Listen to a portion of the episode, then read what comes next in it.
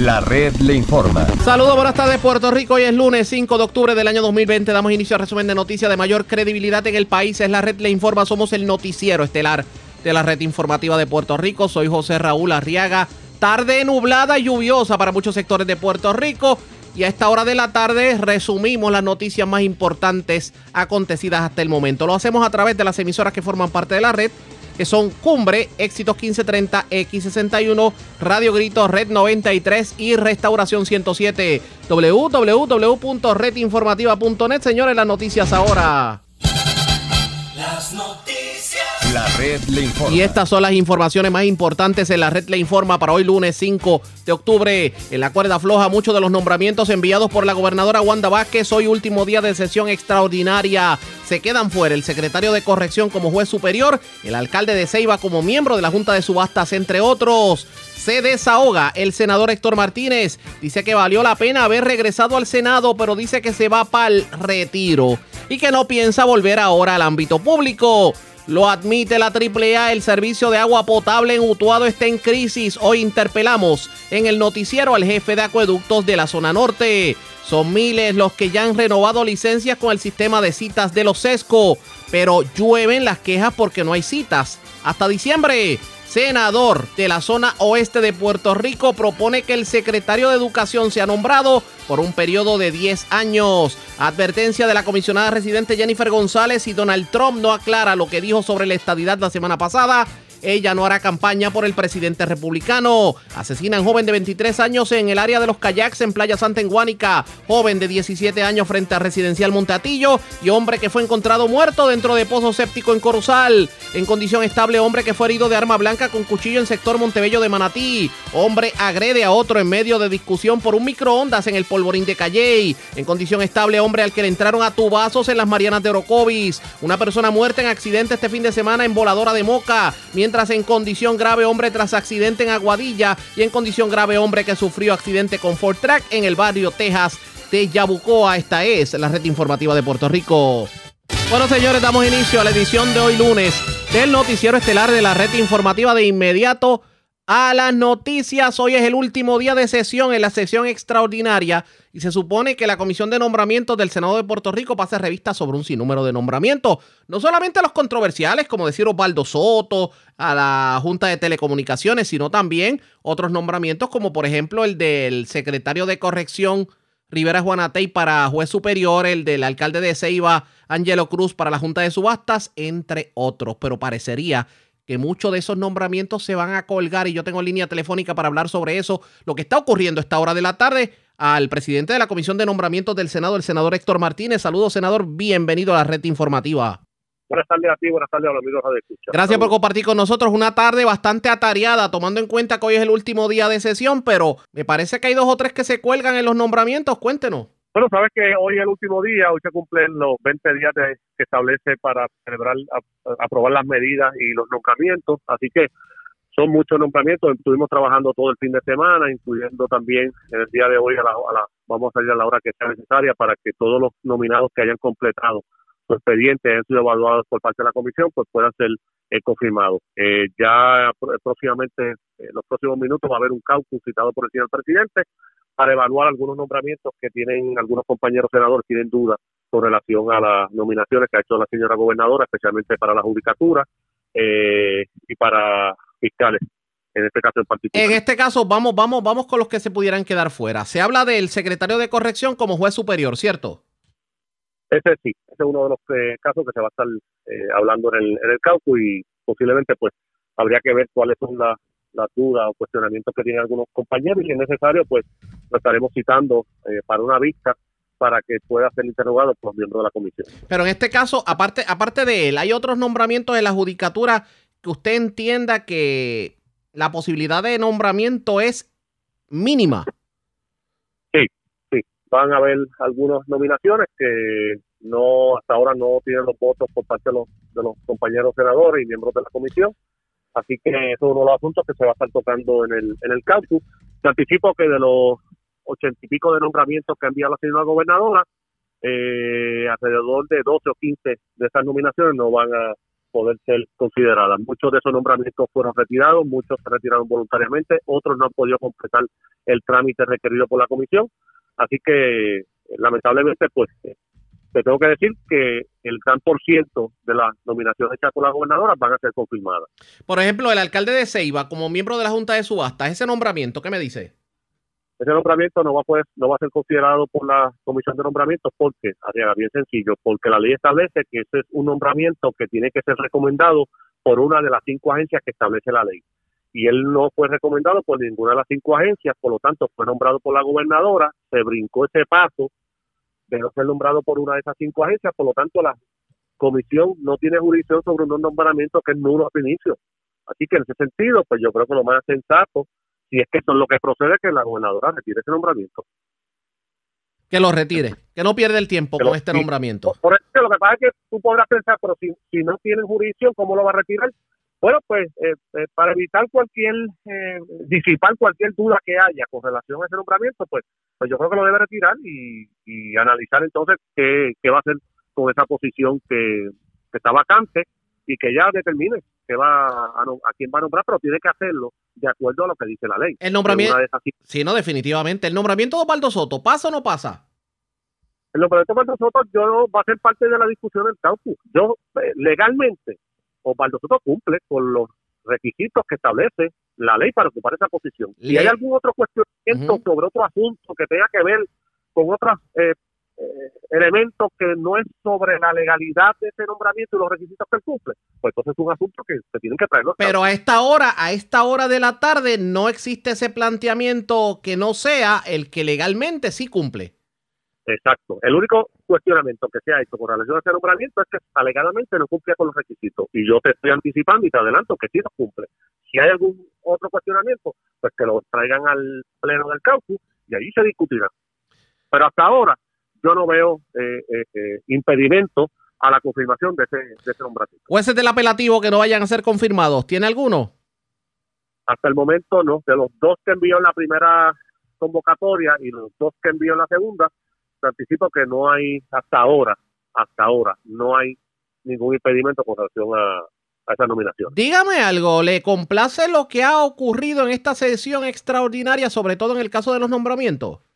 En general. Pues mira, yo te, tengo, yo te tengo que decir que yo cuando juramenté en noviembre del año pasado como senador y, me delegaron la comisión de nombramientos, yo hice un, como se dice tal vez, eh, un inventario de cuáles eran las posiciones que estaban vacantes en la judicatura y le solicité a la administración de tribunales que le enviara a la gobernadora el número de vacantes hay para que lo fuera nombrando durante toda la pasada sesión ordinaria. ¿Por qué?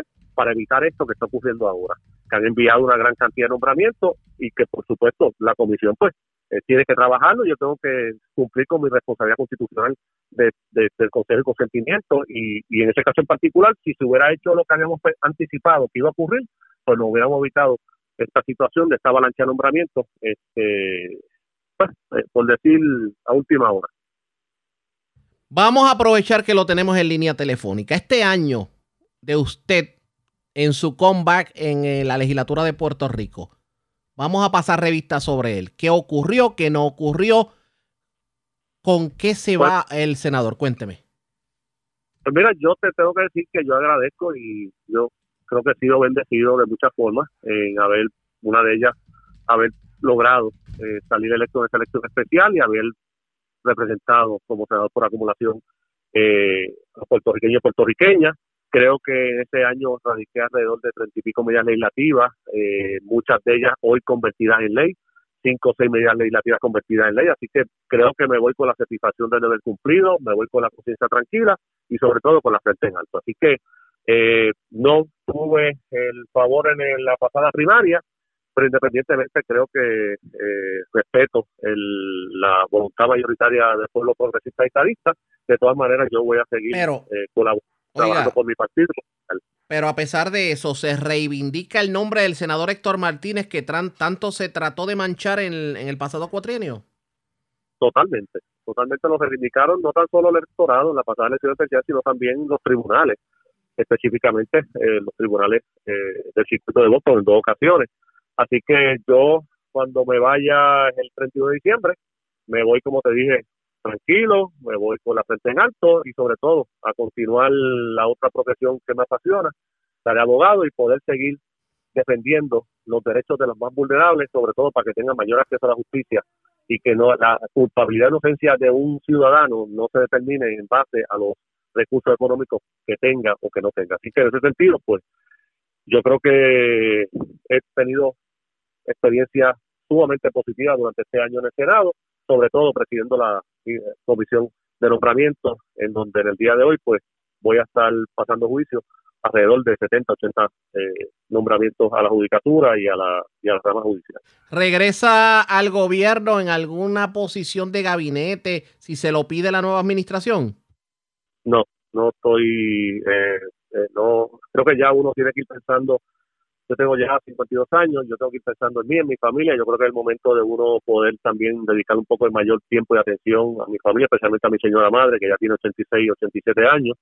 Así que yo creo que uno puede colaborar de diferentes maneras eh, y nada, uno se va a insertar en seguir ayudando específicamente en asuntos que uno tiene pues las herramientas, tiene la experiencia y la preparación y en lo que yo pueda ayudar lo voy a hacer, pero no voy a estar en ninguna posición electiva ni en una posición de estas de, del Ejecutivo. Dígame algo, eh, ¿usted ve posibilidades de que la administración del PNP revalide? Yo no tengo la menor duda que así será. Creo que eh, tú ves cuáles son las alternativas que tenemos. Tienes que, hay que reconocer que el licenciado Pedro P. Luisi, eh, como pasado secretario de Justicia, comisionado residente, eh, su preparación, su experiencia, creo que ahora tiene pues, esa, esa esa madurez, eh, tiene calle, como yo digo, y yo creo que es la persona que eh, con los retos y desafíos que va a tener Puerto Rico el gobierno, necesita personas con la experiencia que tiene Pedro Pierluisi. Así que junto con la comisionada residente Jennifer González y todo su equipo de legislativo, creo que Puerto Rico no merece menos. Y yo no tengo la menor duda que el Partido Progresista va a prevalecer y Pedro Pierluisi será nuestro próximo gobernador. Muchos políticos lo apoyaron, otros tal vez lo traicionaron, otros tal vez se hicieron los desentendidos. Solo una persona estuvo fiel al lado suyo y es la alcaldesa de Canóvanas, Lorna Soto, que me tiene que decir sobre eso. Lorna es de las personas que en la política dicen que la política no es amigo. Yo, amigos, yo te tengo que decir que yo tengo dos amigos, tengo amigas, hermanas y hermanos. Y uno de ellos es Lorna Soto, siempre ha estado ahí. Es una compañera senadora cuando estuvimos en el distrito Carolina Creo que todo el mundo lo dice al día de hoy, que no ha habido una eh, papeleta y, una, y un dúo eh, como senadores de distrito en todo Puerto Rico como lo en este servidor. Y siempre nos mantenemos en comunicación semanalmente, al igual sobre todo que el presidente del Senado, que siempre ha sido una persona que mi familia y yo estamos eternamente agradecidos por el apoyo y la hermandad y solidaridad. Yo creo que, que me ha enseñado el verdadero significado y definición de lo que es una sincera y genuina amistad. Y eso, créeme que eh, no se no se encuentran en muchos sitios. Así que yo, pues lo te digo, desde un principio he sido bendecido de muchas maneras, sobre todo con la amistad y hermandad de muchas personas, incluyendo también al presidente de la Cámara, Johnny Méndez. Cierro con esto. La comunidad correccional del país, aquellos que se encuentran confinados, ¿verdaderamente el Estado está haciendo lo que tiene que hacer? Para nada creo que a pesar de los pocos recursos que tiene, tengo que reconocer el fiscal hizo un recorte presupuestario a la administración de corrección, pero hay que establecer unas prioridades y me parece a mí que el departamento de corrección no puede ser eh, un departamento meramente para depositar despojos humanos que no tengan derecho alguno que les cobije.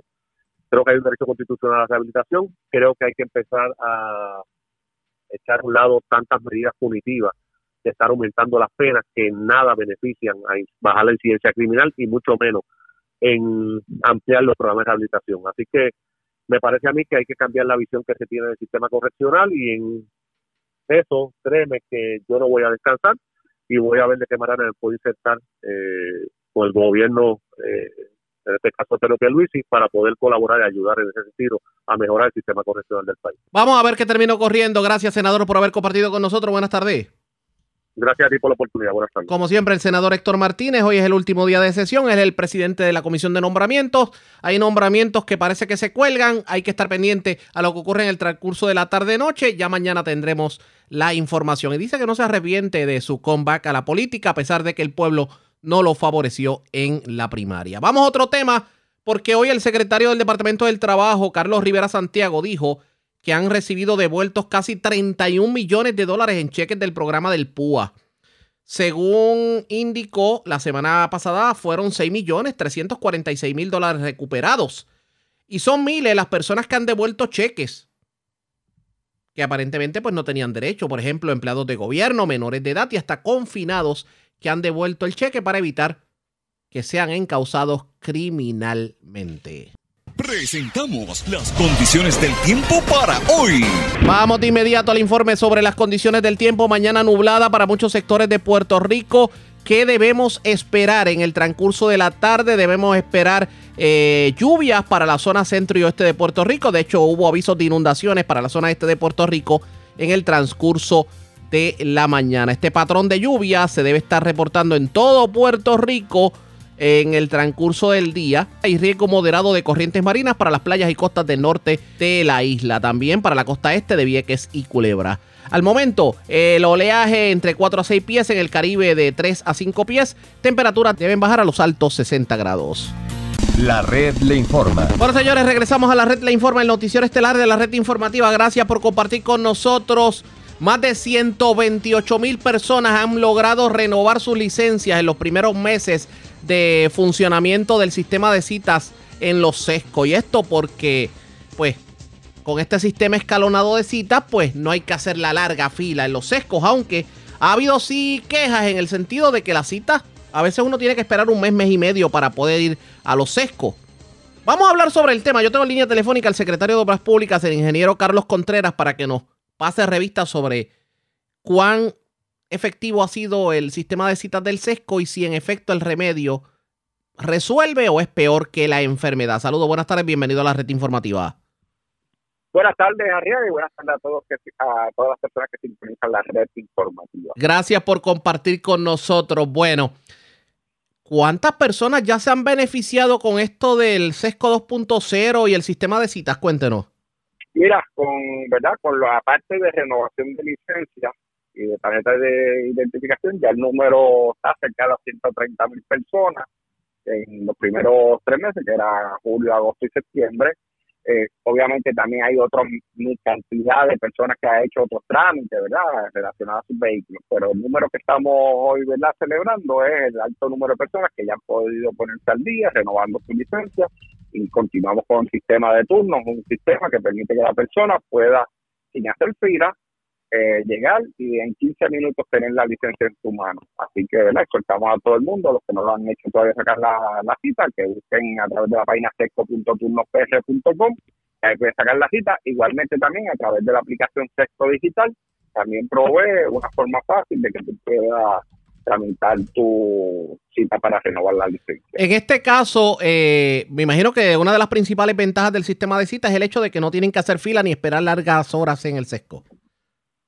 Correcto, cuando tú sacas la cita, ¿verdad? Que vas a la página esta de sesco.turnopr.com, ahí se te da un listado de todos los documentos que tienes que llevar, de todos los sellos que tienes que comprar, incluso te da la oportunidad que compres los sellos online, de manera que ya tú tienes los documentos, tú los imprimes, los llenas, eh, buscas el certificado médico y vas a llegar con todos los documentos listos. Y si lo haces así, te garantizamos que en menos de 15 minutos está fuera. Claro está, si llegas con la mano vacía, entonces ya Sí. Que la persona busque los documentos, verifique si tienen o no tienen multas, que eso también lo puedes hacer a través de la aplicación de Sesco Digital, para que las pagues antes de que vayas a la renovación.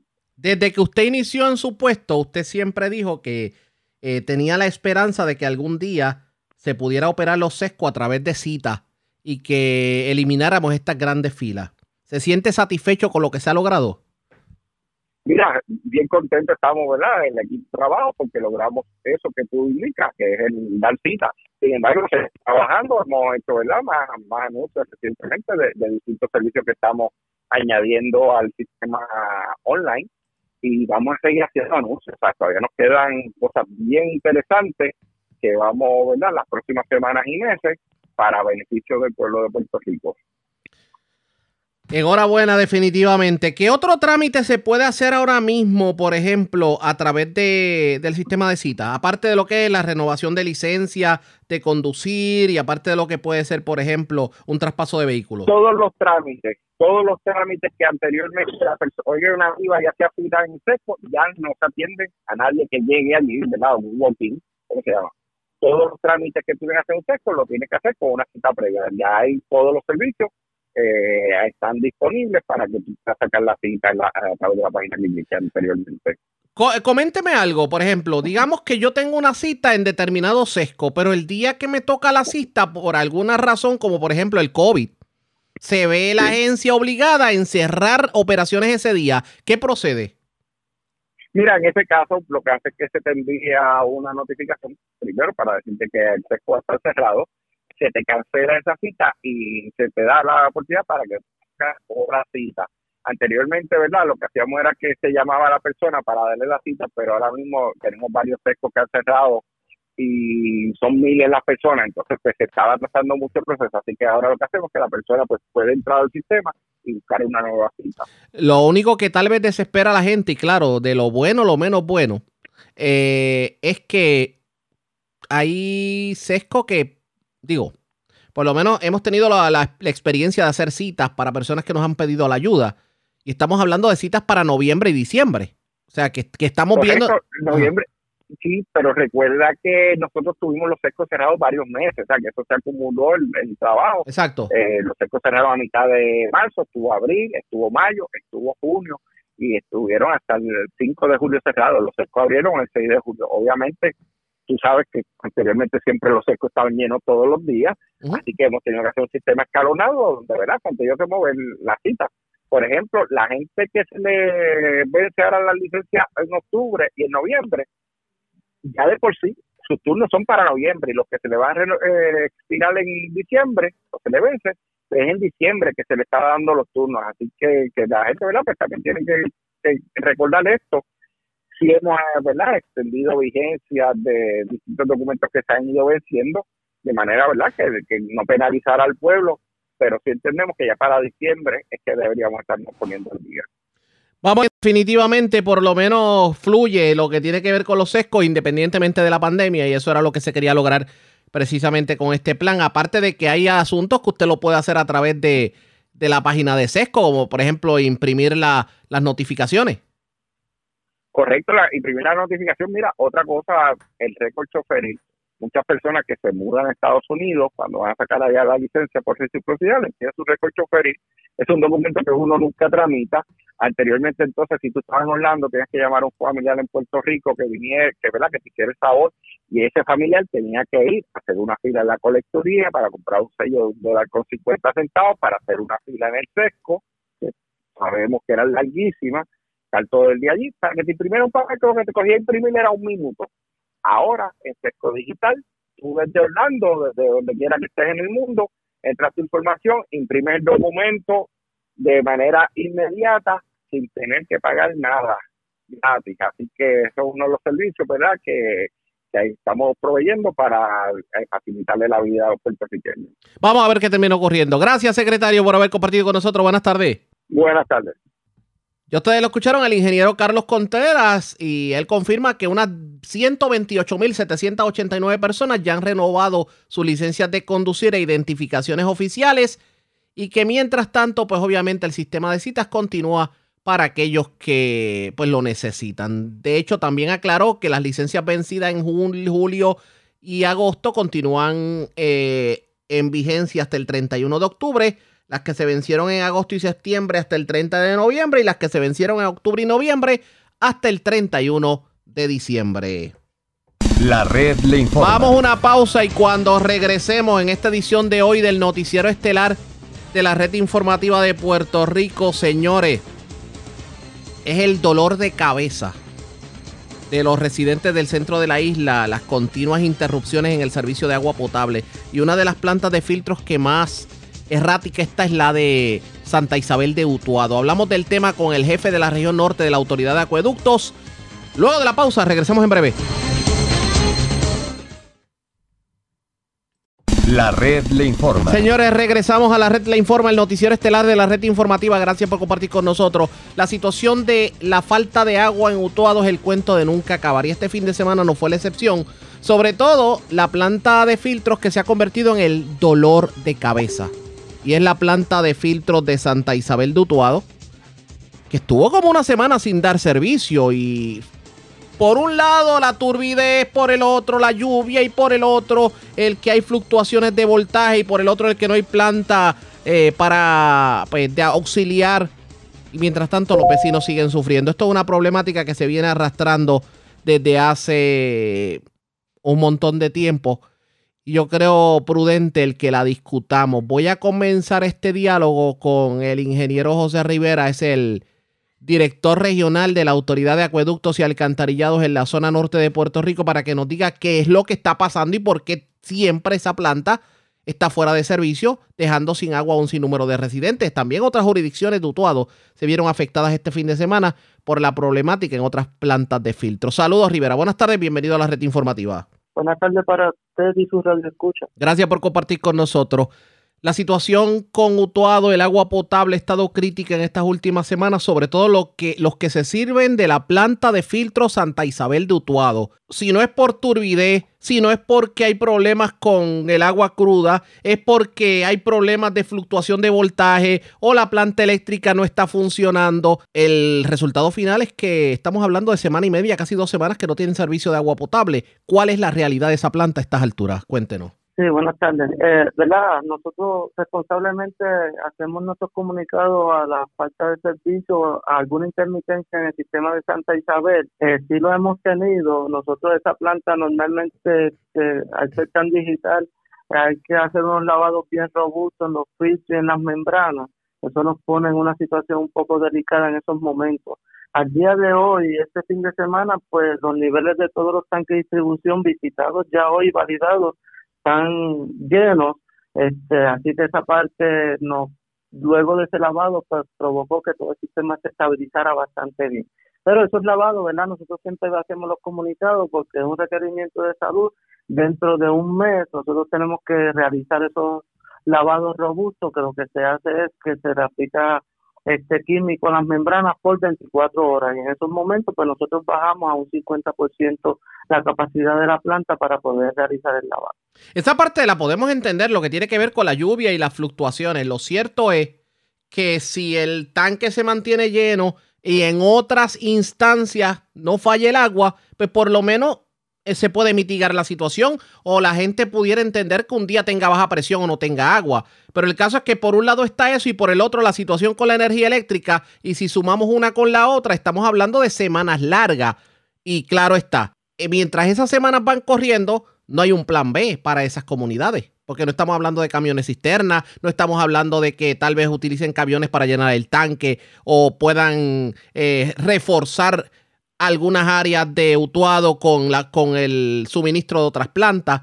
¿Qué hacemos con estos residentes mientras tanto? Sí, mire, por lo menos reforzar esa área de servicio con otra planta no tenemos esa alternativa.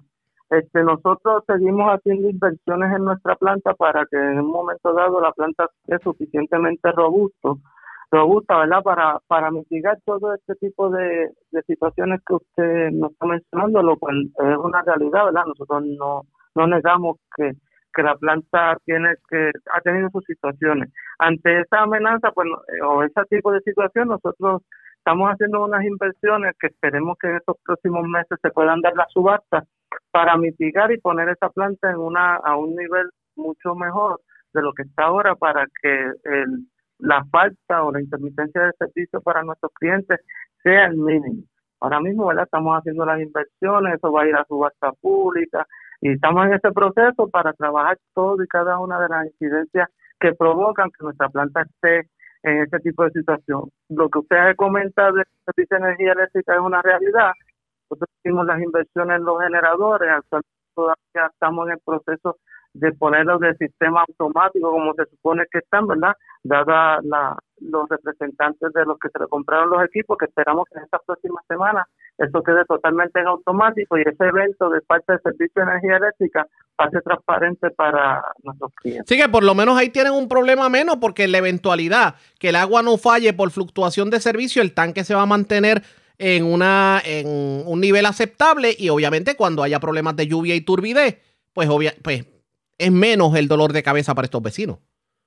Correcto, ese es nuestro plan. Nosotros seguimos ¿verdad? trabajando, hemos hecho mucho trabajo allá arriba. No nos vamos a quitar, vamos a hacer que todos esos trabajos que tenemos programados se den para que el servicio allá arriba sea de una forma mucho más estable de lo que ha sido en el pasado. ¿Hoy hay eh, agua en ese sector? Tengo uno, dos, tres, cuatro, cinco, seis, siete tanques de distribución la red de distribución, ellos están todos sobre el 90% llenos. Eh, actualmente validado con nuestro celador que hizo la llamada ¿verdad? responsablemente para darle la, la información correcta de que se hayan visitado y estén con niveles sus tanques. O sea que vamos, por lo menos esperemos que se recuperen estos días. Gracias por haber compartido con nosotros. Buenas tardes. Gracias a usted y a su radio escucha. Buenas tardes. Bueno, ya ustedes escucharon expresiones de José Rivera el jefe de la región norte de la Autoridad de Acueductos. Hablando de acueductos, la presidenta de la Autoridad de Acueductos, Doriel Pagán, estuvo en otra de las plantas de filtros que ha sido por los últimos años dolor de cabeza y es la planta de filtros quebrada de Camuy. Planta de filtros que cada vez tiene problemas con fluctuaciones de, de voltaje y con otras situaciones.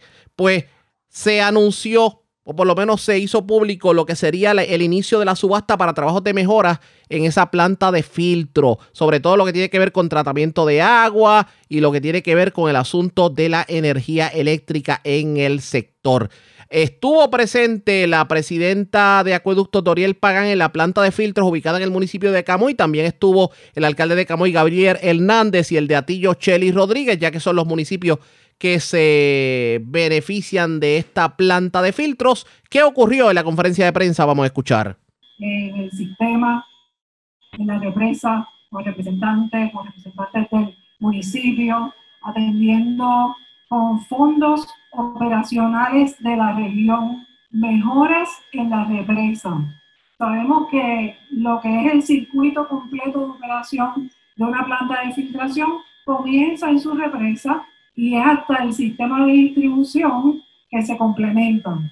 Así que antes de que pudiéramos tener este, los fondos disponibles para este proyecto, ya la región proactivamente había identificado los fondos operacionales y se invirtió cerca de un millón de dólares en mejoras en la represa.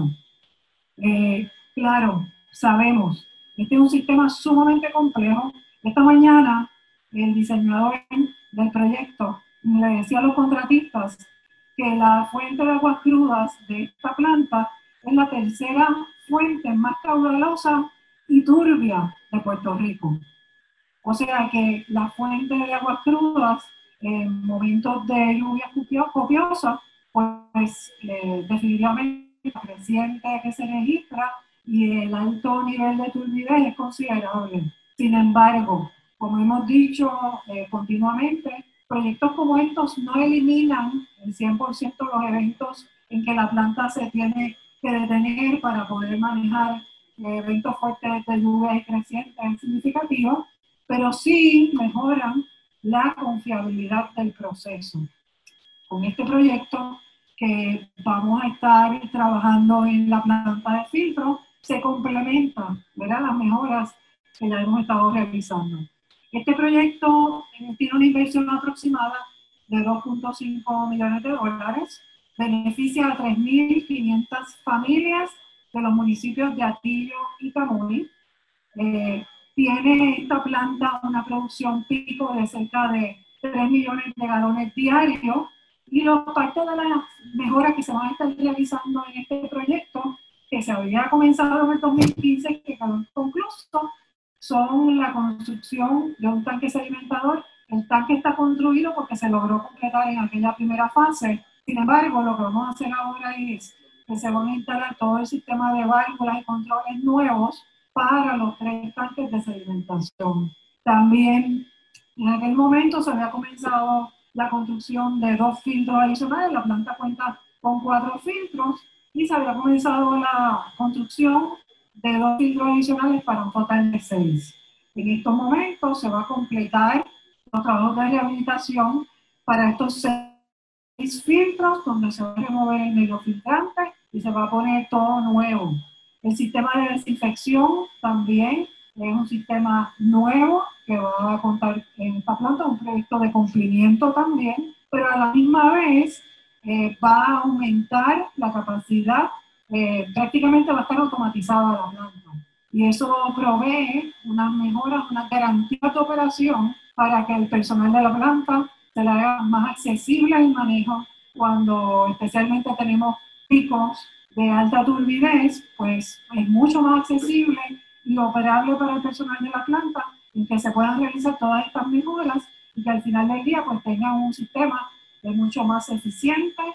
Y eso fue parte de lo que dijo eh, la titular de Acueductos, la ingeniero Doriel Pagan, nos disculpan la calidad del audio ya que fue a través de Zoom. Eh, esto ocurrió en la planta de filtros quebrada de Camuy.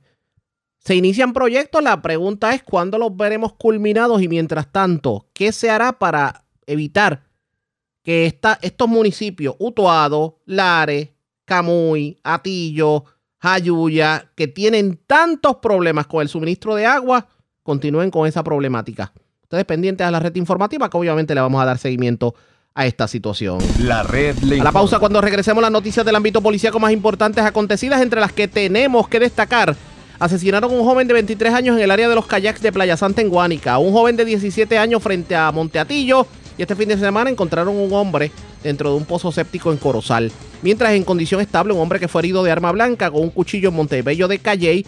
Otro hombre agredió a uno en medio de una discusión por microondas en el polvorín de Calley y le entraron a tubazos a otro en medio de una discusión en las Marianas de Orocovis. Es lo próximo, la pausa, regresamos.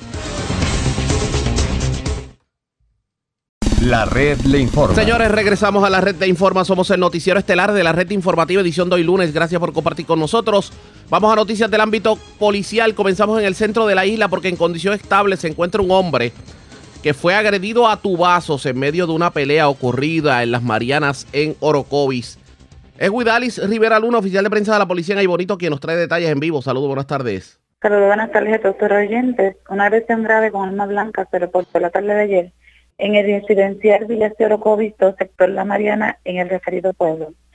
Según alega Miguel Sintón, de 32 años, que en medio de una pelea este fue agredido con un arma blanca, un tubo, en el área de la cabeza. Sintón fue transportado al hospital CIM de Orocovis, donde fue atendido por la doctora Contreras y referido al hospital del Centro Médico de Río Piedra. El agente Ocasio, escrito a la División de Homicidios del 6 de Ibonitos, se hará cargo de la investigación correspondiente a este caso. Gracias. Buenas tardes. Y buenas tardes para usted también.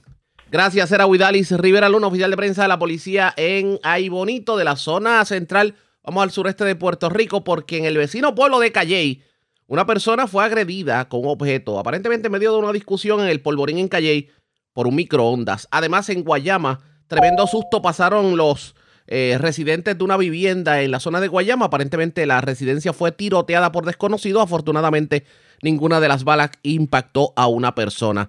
Vamos al sureste de Puerto Rico. Walter García Luna, oficial de prensa de la policía en Guayama, con detalles. Saludos, buenas tardes. Saludos, buenas tardes y Dios les bendiga a todos los rayos escucha que están en sintonía en esta hora. Tenemos que agente del distrito de Guayama investigar una agresión ocurrida el 3 de octubre a eso de las 4 y 26 de la, de la madrugada en la calle Acueducto del barrio Cimarrona en dicho pueblo. Según se informa, recibió, se recibió una llamada telefónica a través del sistema 911 donde indicaban que en el lugar habían disparado una residencia. Personal de los agentes entrevistaron al querellante, cual indicó que alguien realizó varias detonaciones en el lugar y al verificar su residencia la misma había sido alcanzada al disparo causándole daños a dos vehículos y, en, además en su interior se encontraba con sus hijos menores de edad. En otras noticias también tenemos que la gente del distrito de Calle investigar una agresión grave ocurrida hoy perdón, anoche a eso de las 8 de la noche. Según se informó, alega el creyente que un individuo a quien puede identificar llegó a su residencia a reclamarle un dinero por un microondas. Este le indicó que lo había pagado el dinero, acto seguido este lo agredió en diferentes partes de su cuerpo con un objeto contundente. Este fue llevado al hospital menor de Guayama, dándole, eh, donde fue atendido por el médico de turno, quien diagnosticó trauma en ambas manos. Este caso fue referido a la división de agresiones para continuar con la investigación.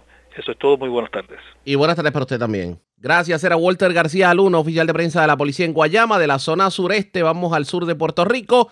Una persona fue asesinada, un joven de 23 años, esto en el área de Kayak de Playa Santa en Guánica. Emanuel Ayala, oficial de prensa de la policía en Ponce, con detalles. Saludos, buenas tardes. Saludos, buenas tardes. A eso de las 7 y 7 de la noche del 4 de octubre del 2020 fue reportado a la policía un asesinato hechos ocurridos en el área de, Kayak en Playa Santa, jurisdicción del municipio de Cuánica. Según se nos informó, fue recibida una llamada al sistema de emergencias 911 alertando sobre detonaciones en el lugar. Agentes adscritos al distrito de Guánica se personaron encontrando el cuerpo de un hombre el cual presentaba múltiples heridas de bala en el cuerpo. El hombre fue identificado en el lugar como Arcides Bausá Sabater, de 23 años. La investigación estuvo a cargo del agente José Torres de la División de Homicidios Ponce en unión a la fiscal Limari Bien. La escena fue trabajada por personal del Instituto de Ciencias Forenses. Gracias por la información. Buenas tardes. buenas tardes. Gracias, era Emanuel Ayala, oficial de prensa de la policía en Ponce del Sur. Vamos al noroeste de Puerto Rico porque una persona murió en un accidente de tránsito este fin de semana en el barrio Voladora de Moca. Otra se encuentra en condición de cuidado en medio de un accidente que ocurrió en la carretera 459, jurisdicción de Aguadilla. Yaritza Montalvo, oficial de prensa de la policía en el noroeste con detalles. Saludos, buenas tardes. Saludos, buenas tardes, Arriaga, a ti, a todos los radioescuchas, así es. El negociador de patrullas de carretera investiga un accidente de auto de carácter grave ocurrido a las 9.25 de la noche de ayer en la carretera 459, intersección con la 467 de Aguadilla, según se informó, mientras Francisco Matías Puente, de 65 años y residente de Aguadilla, conducía el vehículo de motor marca Toyota, modelo Tercer del 95, por el mencionado lugar en dirección a sur a norte, y al llegar a la intersección con la carretera 467, este realizó un viraje a la izquierda sin tomar las debidas precauciones, dando lugar a que portar descuido y negligencia, fue impactado por la parte lateral derecha de su vehículo por el vehículo de motor marca Nissan modelo Centra color verde, el cual transitaba en la carretera 459 en dirección de norte a sur y el cual era conducido por Jorge Vélez Ramírez, de 35 años, residente de Aguadilla. Como pasajero del vehículo Toyota Tercer se encontraba Julio A. Berríos Cruz, de 33 años, quien fue transportado al Hospital Buen Samaritano de Aguadilla en condición de gravedad debido a las heridas recibidas, mientras que en el vehículo marca Nissan Centra, que se encontraba como pasajera Elizabeth M. Lameda, quien fue transportado al Hospital San Carlos de Moca en condición de gravedad. La investigación estuvo a cargo del agente Antonio Lorenzo Castro, este negociado supervisado por el sargento Jonathan D. Avilés Tabar, quienes dieron conocimiento a la fiscal Milagro Juntín, quien ordenó ocupar ambos vehículos de motor para fines investigativos. A ambos conductores se les realizó la prueba de alcohol para detectar la presencia de alcohol en su organismo, mientras que por otra parte también el negociador de patrullas de carretera investigó en horas de la tarde de ayer un accidente de carácter fatal con objetos fijos en la marginal de la carretera 111, kilómetro 8.1 del barrio Voladora de Moca. Según se informó en la escena, falleció Francisco González Babilonia, de 64 años y residente en el barrio Cruz de ese pueblo, quien conducía un vehículo Nissan Versa color gris del 2008 por la citada carretera. Aparentemente perdió el control y dominio del volante e impactó una para, paranda de seguridad. Al lugar se personó su hija, quien indicó a la policía que su progenitor padecía de diferentes condiciones médicas. La agente Nelson Hernández investigó la querella supervisado por el sargento Luis González de este distrito policíaco y refirió al negocio de patrullas de carreteras quienes hicieron cargo de la correspondiente investigación.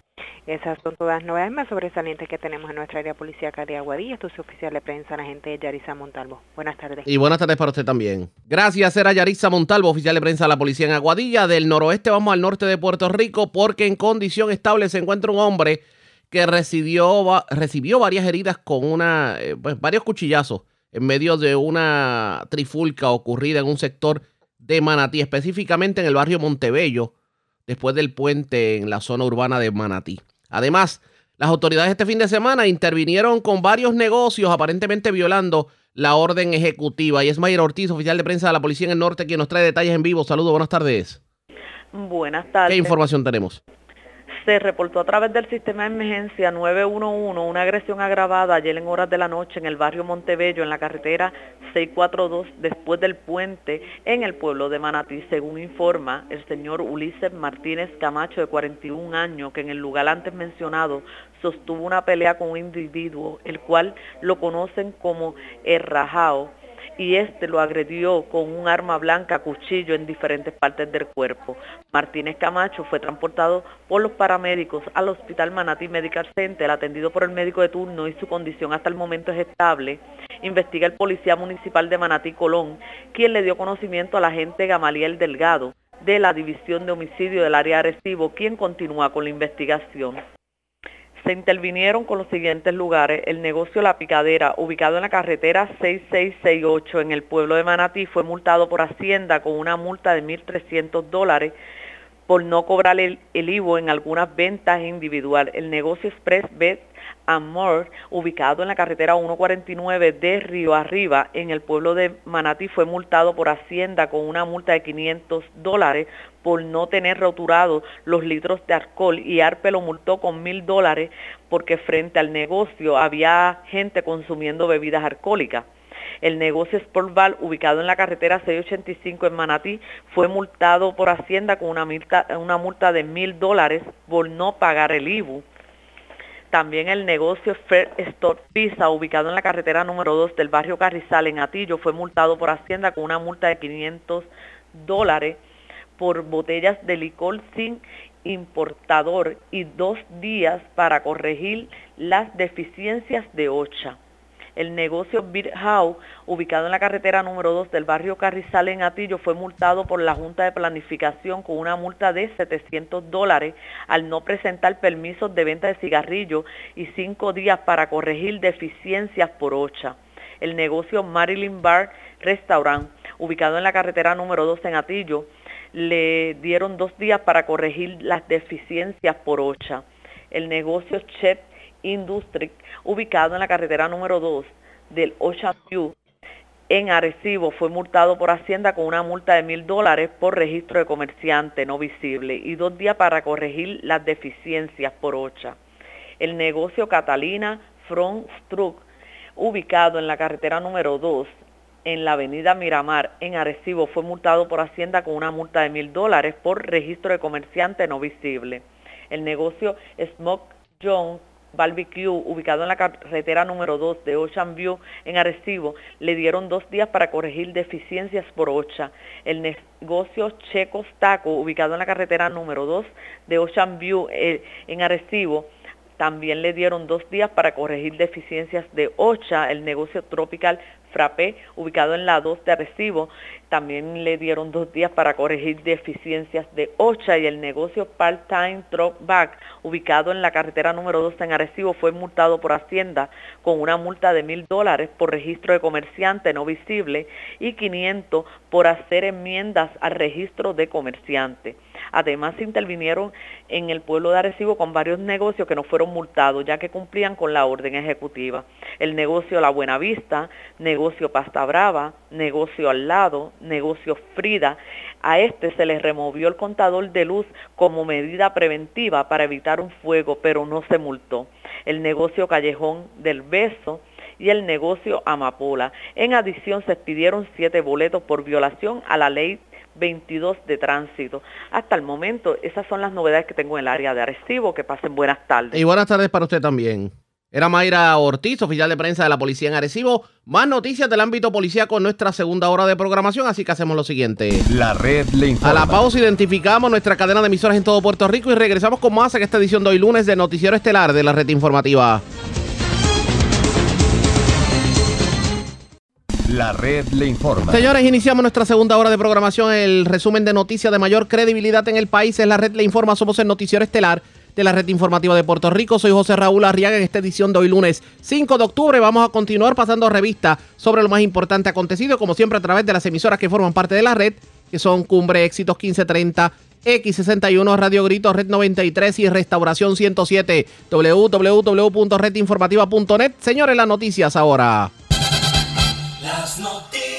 La red le informa. Y estas son las informaciones más importantes en la red le informa para hoy lunes 5 de octubre. En la cuerda floja, muchos de los nombramientos enviados por la gobernadora Wanda Vázquez, hoy último día de sesión extraordinaria, se quedan fuera el secretario de corrección como juez superior, el alcalde de Ceiba como miembro de la Junta de Subastas, entre otros. Se desahoga el senador Héctor Martínez. Dice que valió la pena haber regresado al Senado, pero dice que se va para el retiro y que no piensa volver ahora al ámbito público.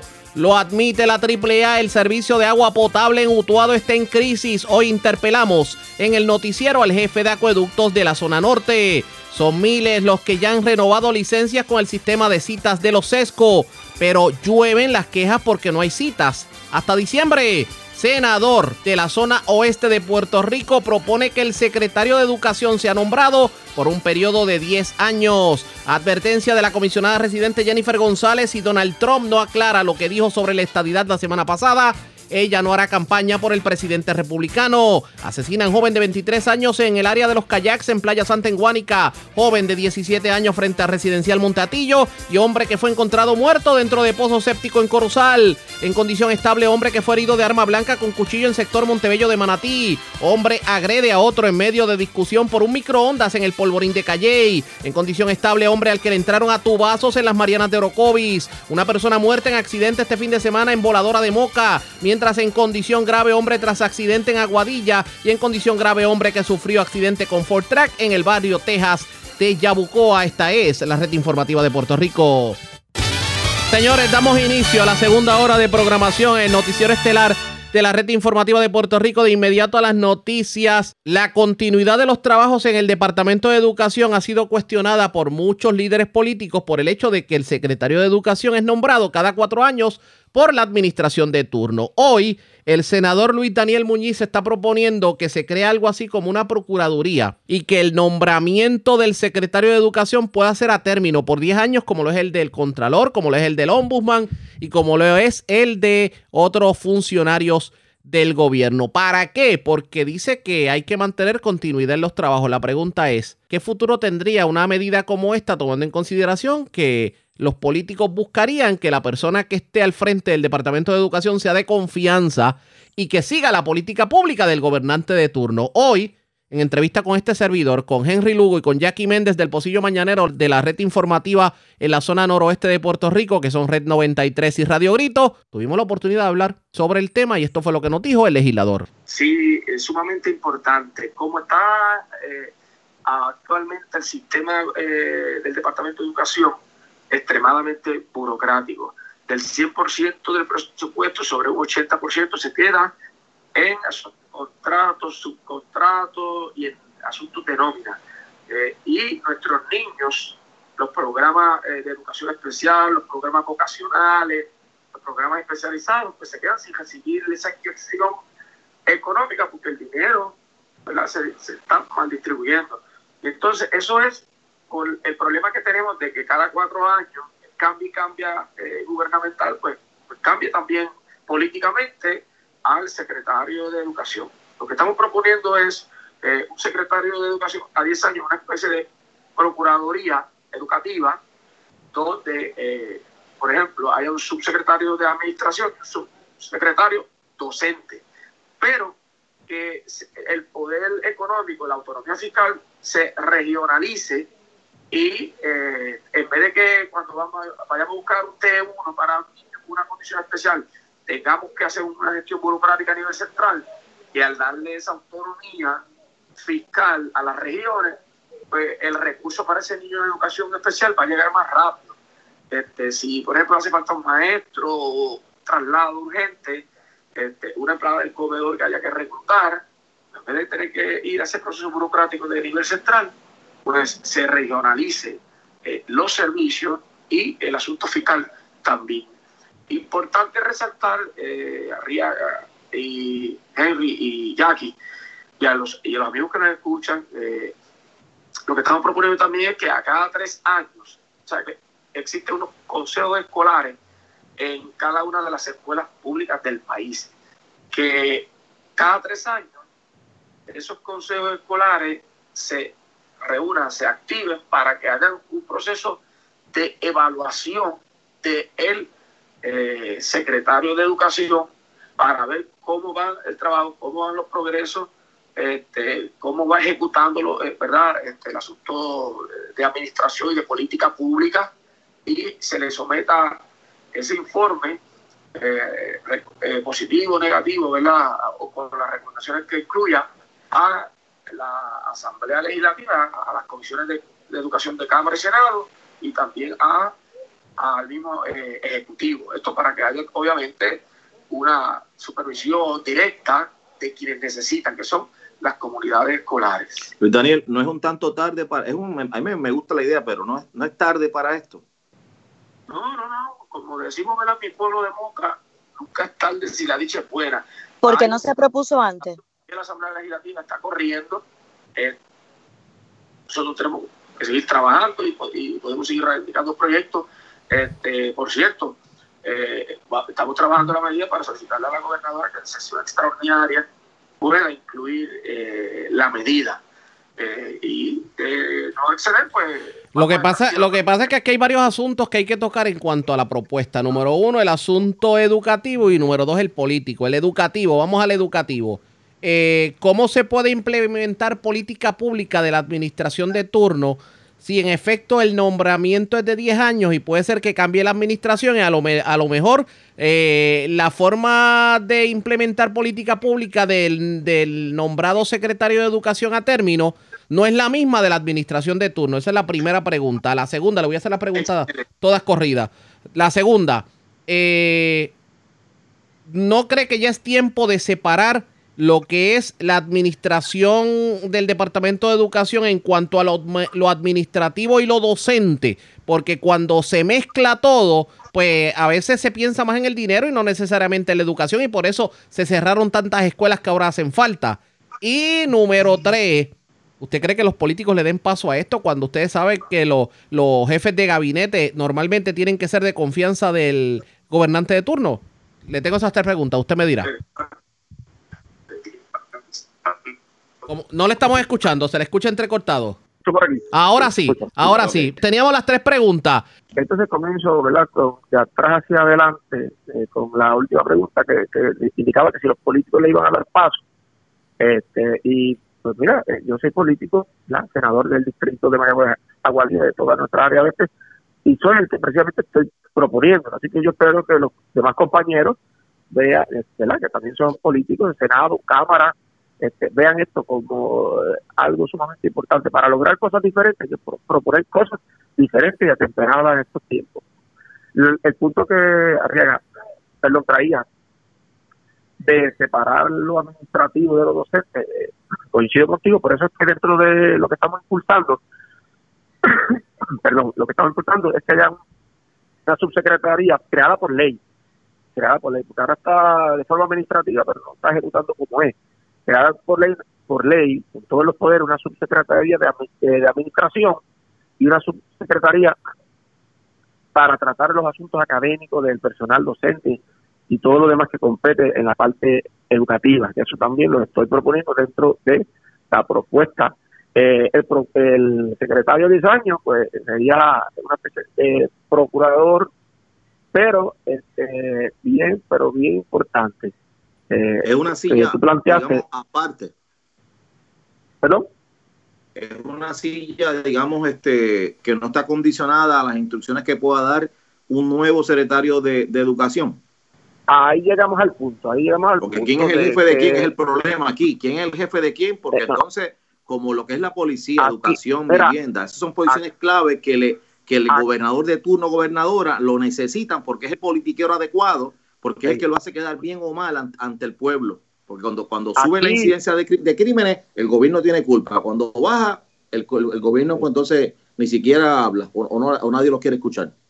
Aquí, aquí el jefe serían precisamente los presidentes de los consejos escolares, ¿verdad? Porque como le comenté, cada tres años se van a activar, se van a reunir este, todos los consejos escolares para hacer una evaluación bien, bien, bien exhaustiva eh, del secretario de Educación con la, el trabajo de los secretarios de Administración y de y el docente, este, y donde pues se le va a dar el poder de autonomía fiscal a las regiones eh, educativas para que entonces puedan hacer los reclutamientos de emergencia y los movimientos y los traslados, no como ahora, que ahora es todo prácticamente a nivel central, se convierte en una burocracia, hay niños que se quedan tres, cinco, seis meses sin eh, un T1, por ejemplo, por nuestros niños de educación especial, este, niños que se quedan por seis meses, por ejemplo, sin un maestro de educación física.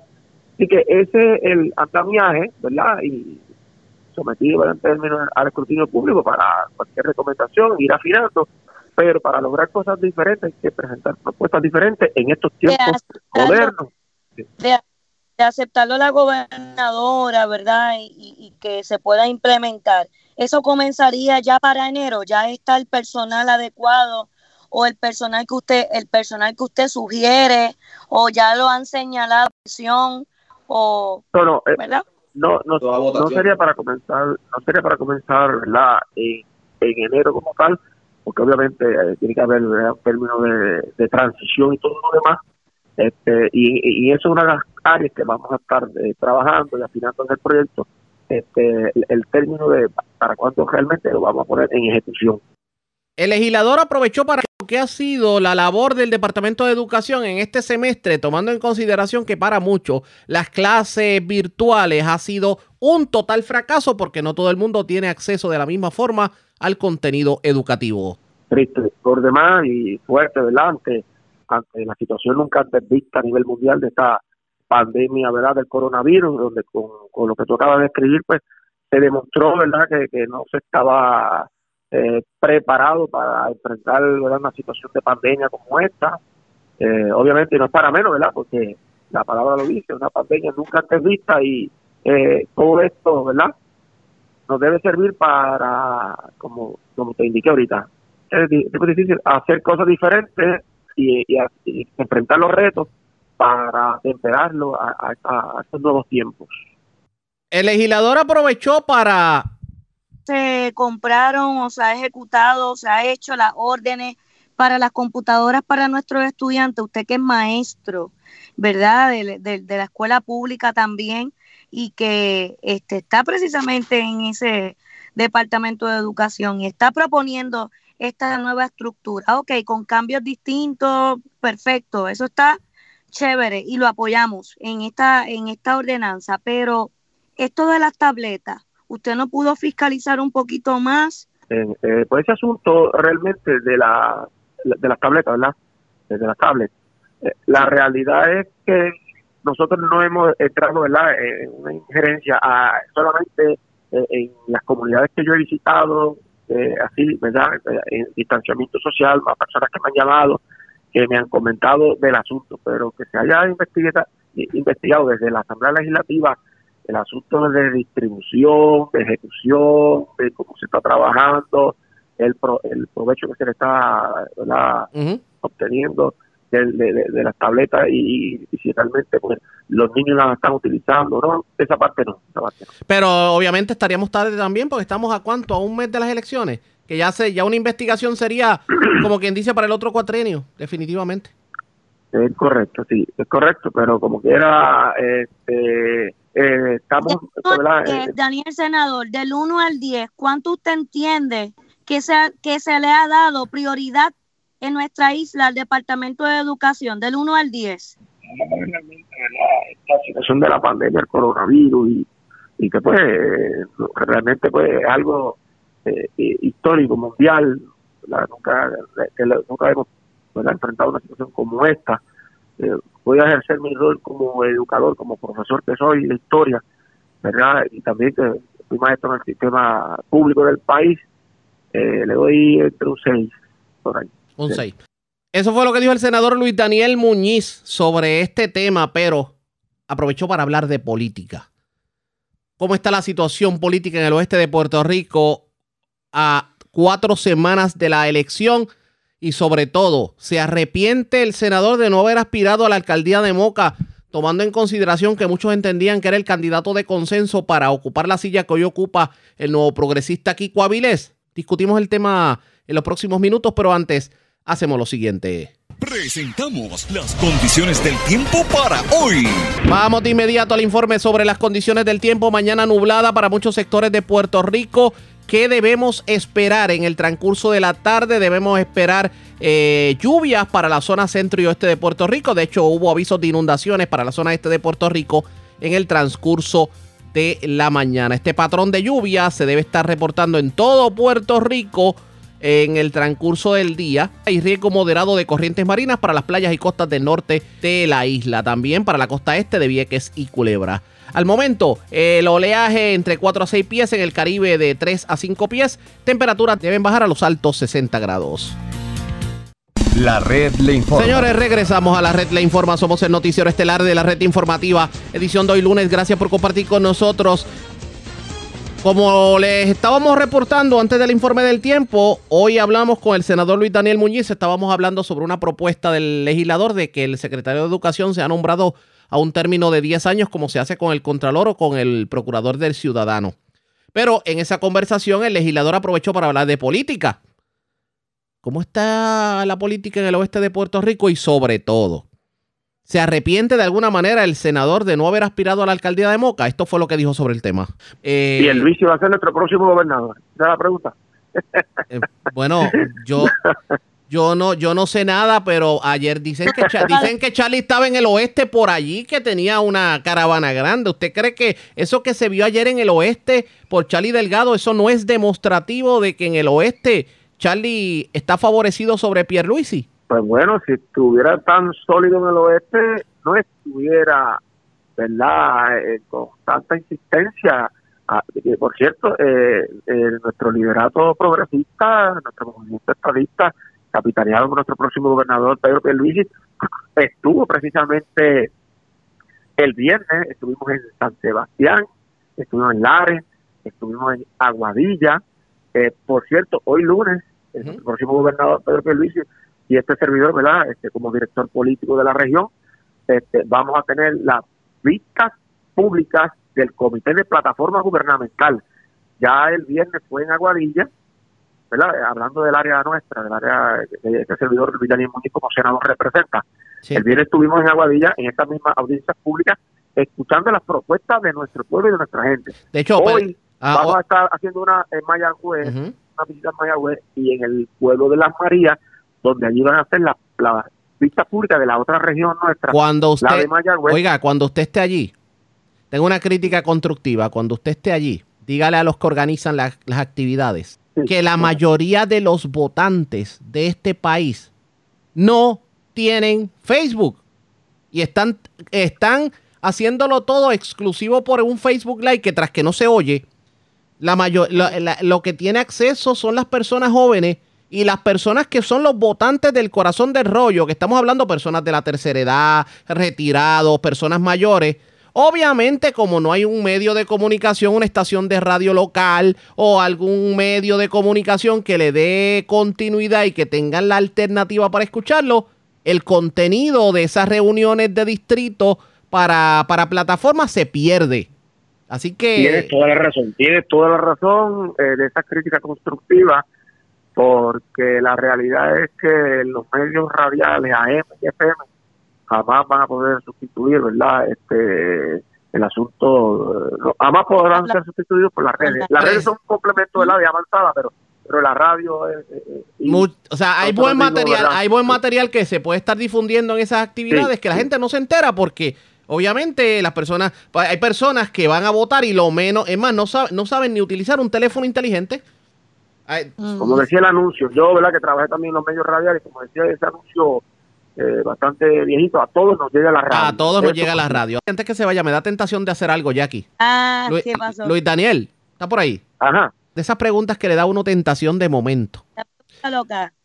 oiga, ¿usted no se arrepiente de no haber sido el aspirante a la alcaldía de Moca? excelentes compañeros progresistas y estadistas. En el caso nuestro, pues ya yo realmente, pues eh, como senador le estaba sirviendo ya hace 12 años a mi pueblo de Moca, así que en ese sentido, pues voy a seguir sirviendo a, los compueblanos míos, mocanos, que los quiero de, corazón. Le digo, le, digo porque hay mucha gente en Moca que dice que tal vez esto de los seis candidatos y alguna división que pueda haber, precisamente por el hecho de que hay seis candidatos, se pudo haber resuelto si usted hubiera decidido ser el alcalde de Moca. Sí, eso yo pues también lo he escuchado, este, pero eh, la realidad es que pues Dios tiene un plan perfecto y él eh, es el que al fin de, de cuentas, ¿verdad? Eh, ayuda a uno a tomar la, algún día algún día llegará eh, yo siempre tengo una frase verdad que el pueblo habla yo veré o sea que si el pueblo le dice que lo quiere a usted no en el senado de Puerto Rico sino en la alcaldía de Moca para allá es que va. Eso pues este mientras tanto seguimos trabajando ¿verdad? Por, por el oeste y por los 12 pueblos y en nuestro pueblo de Moca Claro que sí. Bueno, es que la, es que la política, no, mira, la política en Moca es como, como los Dodgers de Los Ángeles, que firman un dirigente por 30 años. Expresiones de Luis Daniel Muñiz, ese último que escucharon fue Henry Lu, y tienes razón con esto de que los candidatos allá, los incumbentes en Moca han durado bastante. De hecho, Kiko Avilés llevaba más de 20 años en la alcaldía y su antecesor estuvo aproximadamente como 11 o 12 años.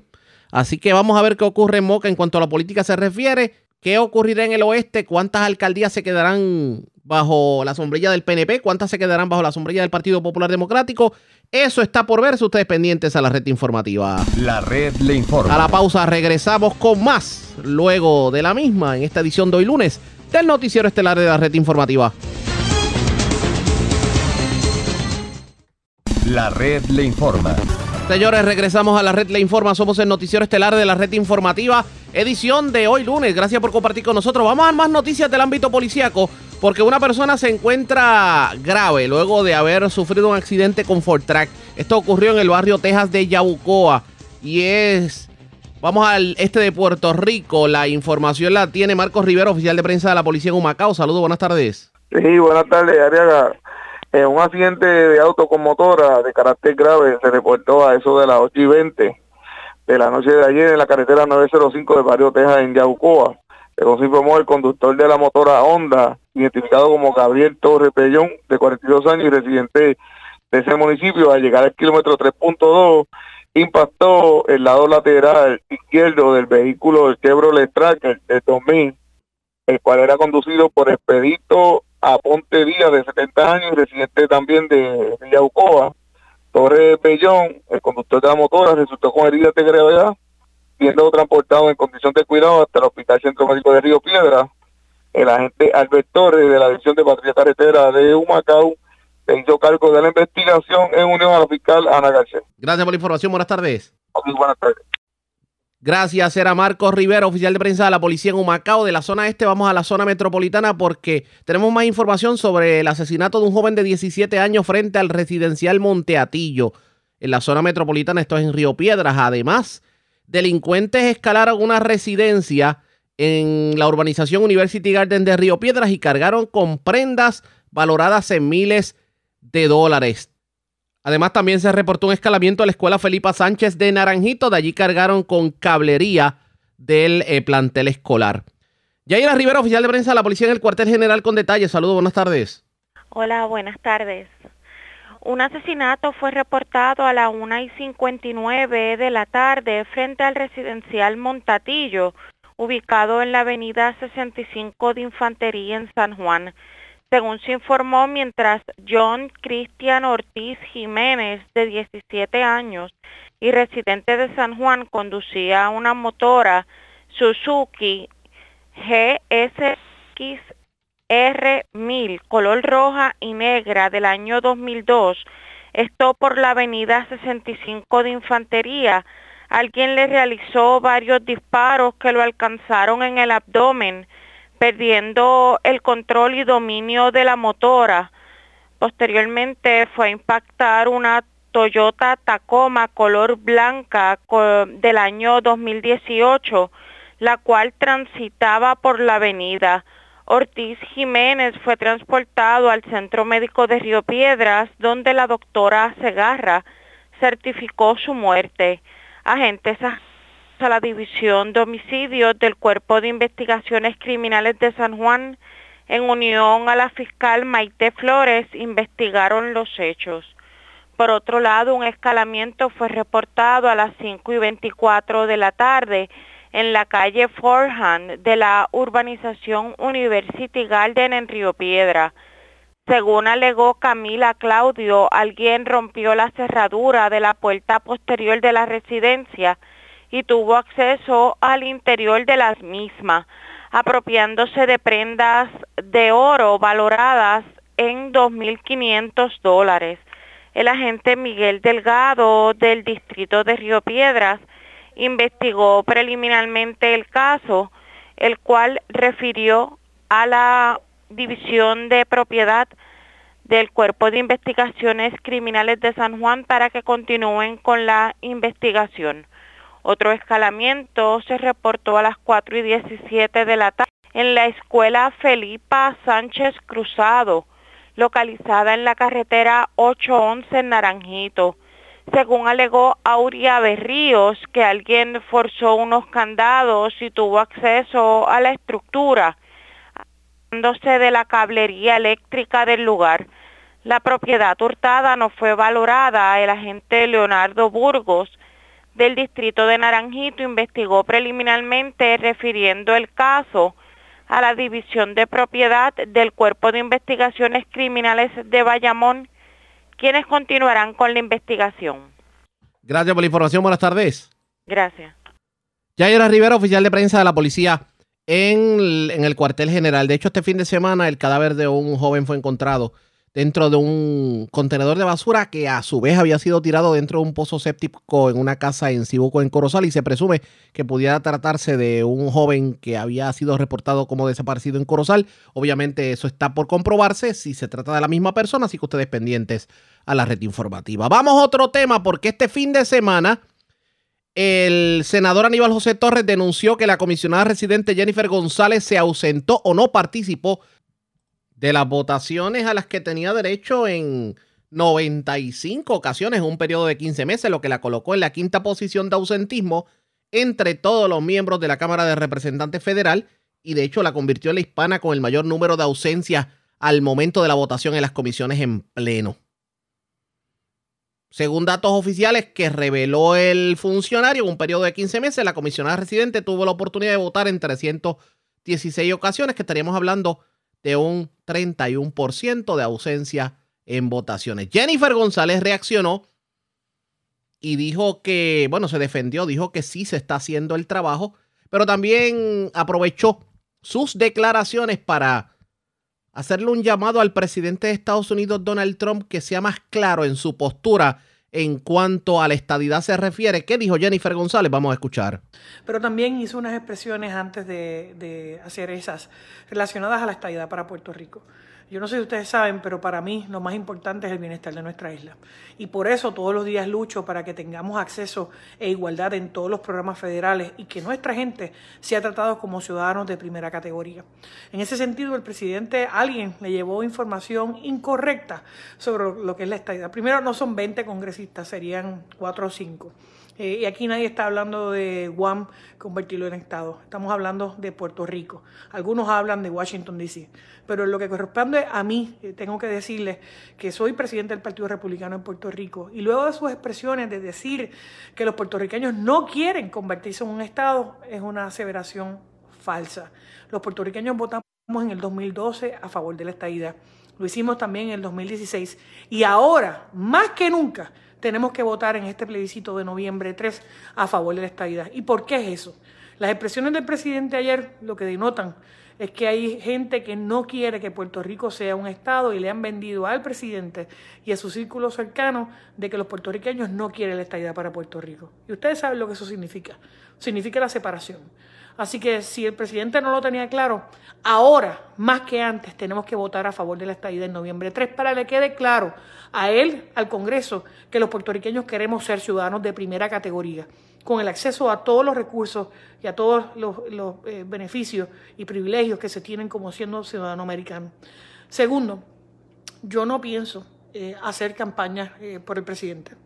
Eh, hasta que él no clarifique estas eh, expresiones ¿verdad? que se hicieron en el día de ayer. Me mantengo siendo ¿verdad? Eh, republicana, creo que es la persona que nos está ayudando con la manufactura, con los recursos, pero no voy a hacer ningún tipo de campaña para su reelección hasta que no se aclare esa postura. Máxime, cuando la plataforma del Partido Republicano expresamente dice que respalda la estadía para Puerto Rico desde hace 40 años. En el 2016 la respaldó. Él hizo un compromiso por escrito con el pueblo de Puerto Rico y tan recientemente como hace unas semanas atrás lo había refirmado. Así que hasta que esa aclaración no se dé, eh, Jennifer González no va a hacer campaña por el presidente. Expresiones de Jennifer González dice que no va a hacer campaña por Donald Trump hasta que aclare si en efecto eh, apoya o no apoya la estadía para Puerto Rico. Vamos a ver qué tiene que decir el presidente y si en efecto contesta o por lo menos clarifica las expresiones que para muchos no han quedado muy claras que digamos, así que ustedes pendientes a la red informativa de Puerto Rico. Señores, vamos a otro tema y este tema tiene que ver con el coronavirus porque el jefe de emergencias de la Organización Mundial de la Salud declaró que sus mejores estimaciones indican a que una de cada 10 personas en todo el mundo posiblemente ya se infectaron de coronavirus. Durante una reunión de la Junta Ejecutiva de 34 miembros de la Organización Mundial de la Salud centrada en el COVID, el doctor Michael Ryan dijo que las cifras varían de zonas urbanas a rurales y entre diferentes grupos, pero que en última instancia significa que la gran mayoría del mundo sigue en riesgo. La estimación que ascendería a más de 760 millones de personas sobre la base de la población mundial actual, de alrededor de 7.600 millones, supera con crece la cantidad de casos confirmados y contabilizados tanto por la Organización Mundial de la Salud como por la Universidad John Hopkins. Y los expertos, de hecho, han dicho durante mucho tiempo que el número de casos confirmados subestima por diversas razones la cifra real. ¿Qué dice la Organización Mundial de la Salud sobre las vacunas contra el coronavirus? Que eso es otro planteamiento que se hace. Vamos a escuchar lo que dijeron. La Organización Mundial de la Salud advirtió el viernes que lograr una vacunación generalizada contra el nuevo coronavirus tomará tiempo. En términos de calendario realista, no esperamos ver una vacunación generalizada antes de mediados del año próximo. La OMS explicó que un número considerable de proyectos ya entró en la fase 3 de los ensayos, es decir, la de pruebas masivas con voluntarios, pero aclaró que lleva tiempo verificar que las vacunas sean eficaces y seguras. No solo estamos viendo muchas vacunas diferentes, sino que tenemos que compararlas una a una para ver cuál ofrece realmente la mejor protección y también los mayores niveles de seguridad. Y esa es una de las cosas importantes que está haciendo la OMS.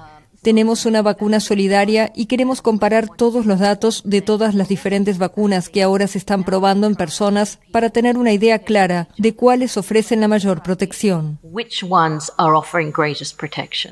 En Estados Unidos, país con mayor número de fallecidos del mundo, los Centros de Prevención y Lucha contra las Enfermedades pidieron urgentemente a los estados que hagan lo necesario para que los centros de distribución de una futura vacuna puedan estar completamente operativos antes del primero de noviembre, es decir, justo antes de la elección presidencial.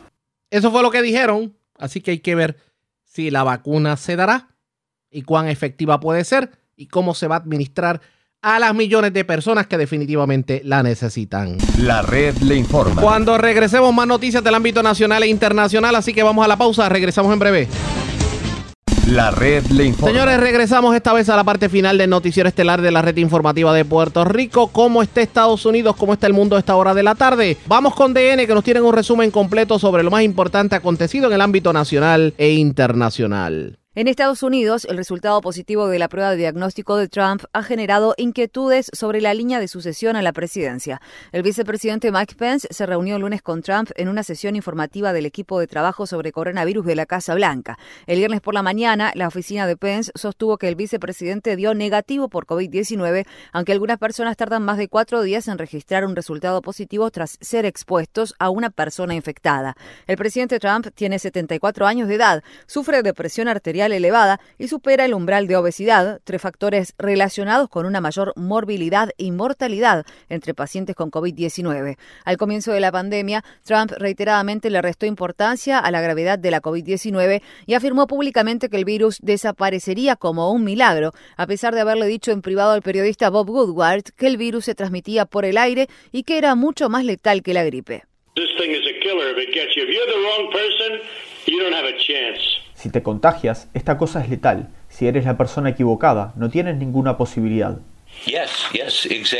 Sí, sí, exactamente. Así que esto te destroza por completo. Esto es un flagelo. es la plaga. The U.S. recorded another 46,000 cases of coronavirus Thursday and nearly 850 deaths. Estados Unidos registró otros 46.000 casos de COVID-19 el jueves y casi 850 muertes, lo que elevó el número oficial de muertos del país a más de 208.000. El jueves, antes de que el presidente anunciara que había dado positivo por coronavirus, el equipo de campaña de Trump manifestó que proseguiría este fin de semana con la realización de dos actos de campaña en Wisconsin, a pesar de que el equipo de trabajo sobre coronavirus de la Casa Blanca ha calificado a Wisconsin como una zona roja con una elevada tasa de propagación comunitaria. Esos planes se han desmoronado y el equipo de campaña de Trump ha cancelado un acto de campaña programado para la noche del viernes en la ciudad de Orlando, Florida. En el estado de New Hampshire, la ex gobernadora de Carolina del Sur y miembro del equipo de campaña de Trump, Nikki Haley, organizó un evento el jueves para 99 mujeres republicanas que se postulan para cargos públicos. Haley publicó en Twitter una fotografía de sí misma posando con las mujeres en un recinto cerrado en el que las asistentes se apiñaron hombro con hombro. Ninguna de ellas llevaba tapabocas. Here in New York, the John F. Kennedy Jr. School in Queens sent students home for two weeks. En Nueva York, el centro educativo John F. Kennedy Jr. en el distrito de Queens envió a los estudiantes a sus hogares por dos semanas después de que miembros del personal dieran positivo por coronavirus. Esto ocurrió el primer día de clases presenciales de unos 500.000 estudiantes de la ciudad de Nueva York, que tuvo lugar a pesar de que 10 zonas postales en Brooklyn y Queens reportaron aumentos alarmantes en los casos de coronavirus. Por su parte, Amazon publicó el jueves datos que muestran que casi 20.000 de sus empleados han dado positivo o se presume que han contraído COVID-19 desde el inicio de la pandemia. Y en noticias deportivas, los Tennessee Titans cancelaron el partido del domingo con los Pittsburgh Steelers luego de que el número total de casos confirmados de coronavirus del equipo aumentara a 11. In Texas, Republican Governor Greg Abbott issued a proclamation Thursday limiting absentee ballot drop-off locations to just one. En el estado de Texas, el gobernador republicano Greg Abbott emitió el jueves una proclama que limita los lugares de entrega de papeletas de votos por correo a solo uno por condado en el intento más reciente de los republicanos de Texas de dificultar el voto de la población, especialmente en zonas urbanas donde hay una mayor proporción de demócratas. La proclama de Abbott deja a 4,5 millones de residentes del condado de Harris con un solo lugar para poder entregar las papeletas de voto una vez completadas. Estas son las palabras expresadas por Mirna Pérez, directora del programa de derechos de voto del Centro Brennan. Obviamente nos preocupa que cualquier barrera adicional a las urnas vaya a perjudicar a los miembros de nuestra comunidad que tradicionalmente han sido privados de sus derechos, gente pobre, gente de color, estudiantes, población que tradicionalmente ha tenido más dificultades para superar el tipo de barreras que se han puesto delante de ellos de forma sistemática. Um, the kind of barriers that have been placed in front of them systematically. In Michigan, conservative hoaxers and conspiracy theorists Jacob Wall. En el estado de Michigan, los generadores de bulos y teorías conspiracionistas conservadores Jacob Wall y Jack Bergman se enfrentan a cuatro cargos de delito grave por realizar llamadas automáticas a votantes negros en Detroit y otras ciudades. Los mensajes grabados afirmaban falsamente que el voto por correo podía someter a los votantes a arresto cobro de deudas y vacunación obligatoria. En Pensilvania, legisladores republicanos han promovido una resolución estatal que crearía una presunta comisión sobre integridad electoral que los demócratas advierten que podría usarse para manipular las elecciones del 3 de noviembre al otorgar a los republicanos el poder de enviar citaciones a los funcionarios electorales, incluso antes de que se contabilicen todos los votos. El miércoles, el legislador estatal demócrata Malcolm Kenyatta criticó severamente los planes de los republicanos en una reunión del comité en la ciudad de Harrisburg, Pensilvania.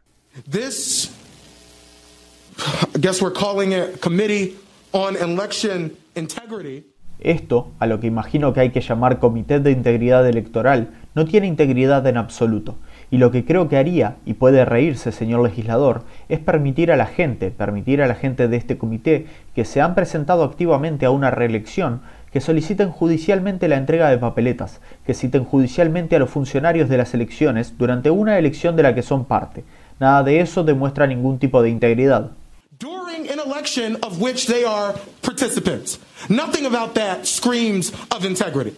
Last week, the Atlantic magazine revealed Republican Party officials are looking at ways to subvert the election. La semana pasada, la revista The Atlantic reveló que autoridades del Partido Republicano están buscando formas de trastocar el proceso electoral para asegurar que Trump permanezca en el poder, lo que incluye un plan para que las legislaturas estatales dirigidas por los republicanos afirmen que los resultados de la elección son fraudulentos y luego elijan una lista de electores republicanos para votar en el colegio electoral sin importar el resultado de la votación votación real. President Trump Thursday said he disavowed the Ku Klux Klan and white supremacy in an interview with Fox News' Sean Hannity. El presidente Trump dijo el jueves que repudiaba al Ku Klux Klan y la supremacía blanca en una entrevista con Sean Hannity de la cadena de noticias Fox News. I condemn the KKK. I condemn all white supremacists. Condeno al KKK. Condeno a todos los supremacistas blancos. Condeno a los Proud Boys. No sé mucho sobre los Proud Boys, casi nada, pero los condeno. I condemn the Proud Boys. I don't know much about the Proud Boys, almost nothing, but I condemn that. Trump's comment came two days after Tuesday's debate where he told El comentario de Trump se produce dos días después del debate del martes, donde dijo a la organización de extrema derecha Proud Boys que según el Centro Legal para la Pobreza Sureña es un grupo de odio que estén alerta. ¿Cómo quiere llamarlos? Dígame un nombre, dígame un nombre. Supremacistas blancos y de derecha, supremacistas blancos. Dígame, ¿a quién le gustaría que condene? A los Proud Boys. Supremacistas blancos y paramilitares de derecha. Proud Boys, retrocedan pero estén alerta. The Proud Boys are now selling t-shirts with the president's words stand back and stand by. Los Proud Boys ahora están vendiendo camisetas con las palabras del presidente, retrocedan pero estén alerta. El jueves un líder de Proud Boys le dijo a la cadena de noticias CNN que también es el líder de la organización Latinos for Trump. The Trump administration has ordered federal law enforcement officials to publicly defend Kyle Rittenhouse. El gobierno de Trump ordenó a las fuerzas federales de orden público defender públicamente a Kyle Rittenhouse, el joven de 17 años acusado de disparar fatalmente a dos manifestantes en la ciudad de Kenosha, estado de Wisconsin, durante las protestas del movimiento Black Lives Matter, las vidas negras importan, el pasado mes de agosto. Esto es lo que sostienen los puntos de discusión internos del Departamento de Seguridad Nacional obtenidos por la cadena NBC News. Los documentos ordenan a los agentes federales afirmar que Rittenhouse llevó un arma a Kenosha para ayudar a defender a los propietarios de pequeños comercios. La semana pasada, la madre de Rittenhouse, quien condujo a su hijo a las protestas de Kenosha traspasando la frontera estatal con un rifle de asalto AR-15, recibió una ovación en un evento del Partido Republicano de Wisconsin. Si es condenado por cargos de asesinato en primer grado, Rittenhouse se enfrenta a cadena perpetua. Vice News reports police in Pearland, Texas, requested the presence of Border Patrol snipers. El medio Vice News informa que la policía de la ciudad de Pearland, en el estado de Texas, solicitó el 9 de junio la presencia de francotiradores de la patrulla fronteriza en el entierro de George Floyd y les dio permiso para hacer uso de fuerza letal mientras los miembros de la unidad táctica militarizada, conocida como BORTAC, vigilaban a los asistentes al funeral. Registros obtenidos por Vice también revelan que un avión de vigilancia del FBI sobrevoló sobre el entierro para monitorear a presuntos agitadores violentos. Ese día, al menos seis equipos de francotiradores estaban en los tejados, autorizados a abrir fuego. A secretive religious group has scrubbed its website of all references to President Trump's nominee. Un hermético grupo religioso ha borrado de su sitio web todas las referencias a la candidata del presidente Trump para reemplazar a la difunta jueza Ruth Bader Ginsburg en la Corte Suprema de Estados Unidos. Amy Coney Barrett forma parte desde hace mucho tiempo del grupo católico People of Praise, cuyos miembros hacen un juramento de lealtad de por vida, asignando a cada miembro un asesor personal, conocidos como jefes para los hombres, y hasta hace poco sirvientas para las mujeres. People of Praise tiene una estructura estrictamente patriarcal, en la que los hombres son los jefes de familia con poder sobre sus esposas y familias. Los republicanos del Senado han prometido un rápido proceso de confirmación de Amy Coney Barrett. El jueves, la secretaria de prensa de la Casa Blanca, Kayleigh McEnany, fue cuestionada por periodistas tras afirmar falsamente que Barrett había recibido una prestigiosa beca Rhodes de la Universidad de Oxford. Usted dijo que la jueza Barrett recibió una beca Rhodes. No estoy seguro de que eso sea cierto. Um, eh, eso es lo que tengo escrito aquí, pero... Asistió al Rhodes College. Asistió al Rhodes College. Asistió al Rhodes College, entonces fue un error de mi parte. House Democrats on Thursday passed a $2.2 trillion coronavirus relief bill. Los demócratas de la Cámara de Representantes de Estados Unidos aprobaron el jueves un proyecto de ley de ayuda por coronavirus de 2,2 billones de dólares y enviaron este paquete de ayuda reducido al Senado cuatro meses después de haber aprobado la ley Héroes, un paquete de ayuda económica por el coronavirus de 3,4 billones de dólares. Los republicanos del Senado se negaron a votar el proyecto de ley anterior y el líder de la mayoría, Mitch McConnell, ha señalado que tampoco votará la ley Héroes revisada. Esto ocurre mientras la Oficina del Censo informa que el 10% de las familias estadounidenses a veces o con frecuencia no tuvieron suficiente comida en los últimos siete días y que casi uno de cada cinco hogares de familias afroestadounidenses y latinas han estado en esa situación. Mientras tanto, activistas contra el hambre en Estados Unidos han denunciado que una carta escrita en inglés y español y firmada por el presidente Trump ha sido colocada en las cajas de asistencia alimentaria distribuidas en los bancos de alimentos de todo el país. Reclaman que la carta constituye una violación de la ley Hatch, que prohíbe a empleados federales usar la propiedad del gobierno para obtener beneficios políticos o partidarios. En New York, over a dozen housing activists were arrested Thursday. En Nueva York, más de una decena de activistas por el derecho a la vivienda fueron arrestados el jueves, mientras cientos de manifestantes salían a las calles exigiendo que legisladores locales declaren una moratoria total de desalojos y protección a los inquilinos durante la pandemia. El gobernador de Nueva York, Andrew Cuomo, no extendió la prohibición de desalojo durante la pandemia, lo cual expiró este jueves, día de pago de alquileres. En immigration news, over 3,000 people fled Honduras yesterday in a caravan with the hopes of reaching the United States. En noticias sobre inmigración, más de 3.000 personas huyeron el jueves de Honduras en una caravana con la esperanza de llegar a Estados Unidos. Esto se produce pocos días después de que la región reabriera sus fronteras tras meses de estrictas medidas de confinamiento por el coronavirus que dejó a miles de personas sin trabajo y hundiéndose aún más en la pobreza. La red le informa. Bueno, señores, enganchamos los guantes. Regresamos mañana martes a la hora acostumbrada cuando nuevamente a través de De Éxitos 1530, de X61, de Radio Grito, de Red 93 y de Restauración 107 le vamos a llevar a ustedes el resumen de noticias de mayor credibilidad en el país, el de la red informativa. Hasta entonces, que la pasen bien.